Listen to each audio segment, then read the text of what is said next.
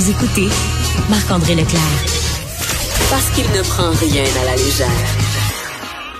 Il ne pèse jamais ses mots. Cube Radio.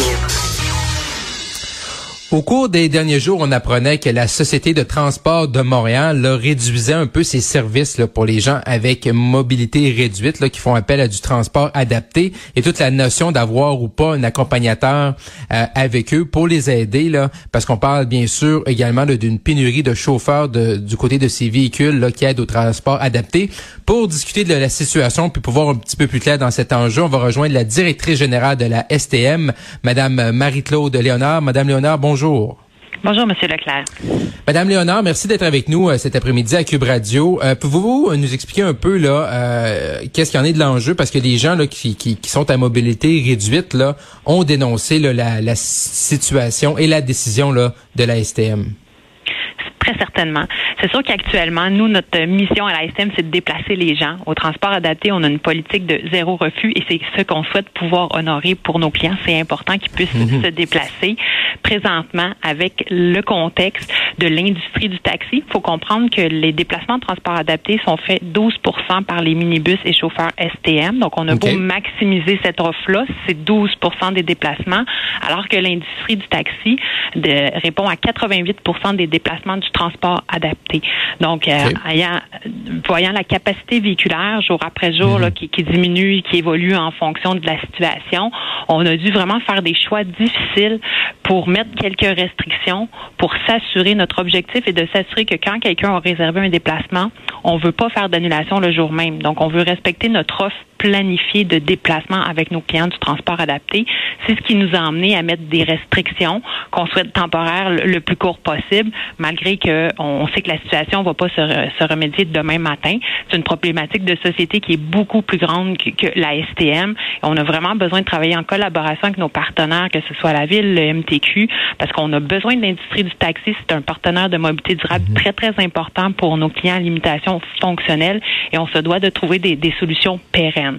Nous, ce qu'on a fait, c'est au printemps dernier, on a réouvert des contrats avec l'industrie du taxi, même si c'était pas une obligation. On a revu des prix kilométriques, mais c'est pas suffisant. Donc, on a une pénurie de main-d'œuvre. On a des, des une capacité aussi de, de, de gens de faire d'autres métiers avec la capacité d'emploi sur le marché. Il y a des coûts qui augmentent comme l'essence, la transformation des véhicules. Donc, on a aussi pris notre, sur notre initiative cet été de négocier une entente de principe avec l'industrie pour favoriser les conditions pour aller chercher davantage de chauffeurs pour les transports, mhm. en, de, de, les déplacements en transport adapté. Cette entente-là devra être entérinée par notre conseil d'administration. Donc, c'est un pas dans la bonne direction, mais c'est pas suffisant. Il faut vraiment qu'on travaille tous ensemble, la ville, la MTQ, pour mhm. être capable de trouver des solutions pérennes au financement là, pour l'industrie du taxi, qui sont un, partenaire clé là, pour assurer mhm. puis permettre à nos clients du transport adapté de pouvoir se déplacer. Le choix qu'on fait présentement est pas un choix euh, volontaire, mais c'est un choix qui protège notre service au quotidien puis qui s'assure qu'on va pouvoir honorer les, les, les déplacements là, euh, réservés et éviter qu'une personne s'attend qu'aujourd'hui elle pourra se mhm. déplacer, est en attente de son taxi et celui-ci ne, ne se présente pas. Mais Madame Léonard, quand vous dites là, des choix difficiles, donc ce que ça veut dire, c'est que présentement, quelqu'un qui a besoin de transport adapté, euh, je pense une notion de d'un accompagnateur facultatif versus un accompagnateur obligatoire, si, je comprends bien. Donc, euh, donc la personne qui a besoin d'un accompagnateur facultatif, c'est qu'elle n'aura, elle peut pas être accompagnée. Euh, donc, c'est quoi? C'est pour maximiser le, le nombre d'usagers par véhicule? C'est pour maximiser ce qu'on fait déjà. Donc ça, euh, on a tout un système pour maximiser le nombre de déplacements à l'intérieur du véhicule. C'est déjà une volonté qu'on a. Mais présentement, c'est qu'un accompagnateur facultatif pourrait prendre la place d'une quelqu'un qui veut aller faire son épicerie, par exemple. Mhm. Donc, on a dû, quand je parle d'un choix difficile, c'est que l'accompagnateur facultatif, ça veut dire que le client du transport adapté, qui a droit habituellement à un client, un, un accompagnateur facultatif, a la capacité, en principe, de se déplacer sans son accompagnement.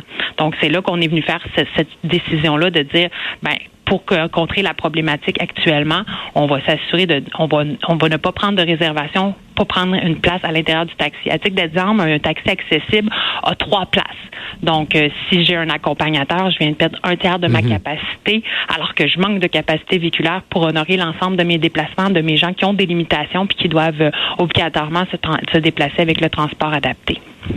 Mais euh, dans l'éventualité où une personne à mobilité réduite avait un dans sa fiche là, je comprends qu'il y a comme donc était mis un accompagnateur facultatif, mais si jamais sa situation se détériore, là, il peut avoir un accompagnateur obligatoire. Et ça, est-ce que c'est toujours permis actuellement, euh, même s'il y a une pénurie, d'avoir un accompagnateur obligatoire? J'imagine que oui, sinon les personnes ne pourront pas se déplacer. là.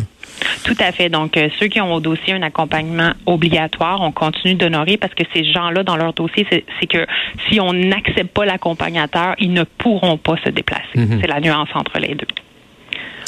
Donc, là, un usager présentement qui avait pas changé son profil peut le faire, j'imagine, en tant qu'un accompagnateur facultatif et le mettre obligatoire si sa situation s'est détériorée, mais n'avait pas pensé parce que avant votre décision des derniers jours, ben, que ce soit un accompagnateur facultatif ou obligatoire, cette personne-là pouvait accompagner la personne qui a besoin d'un transport adapté.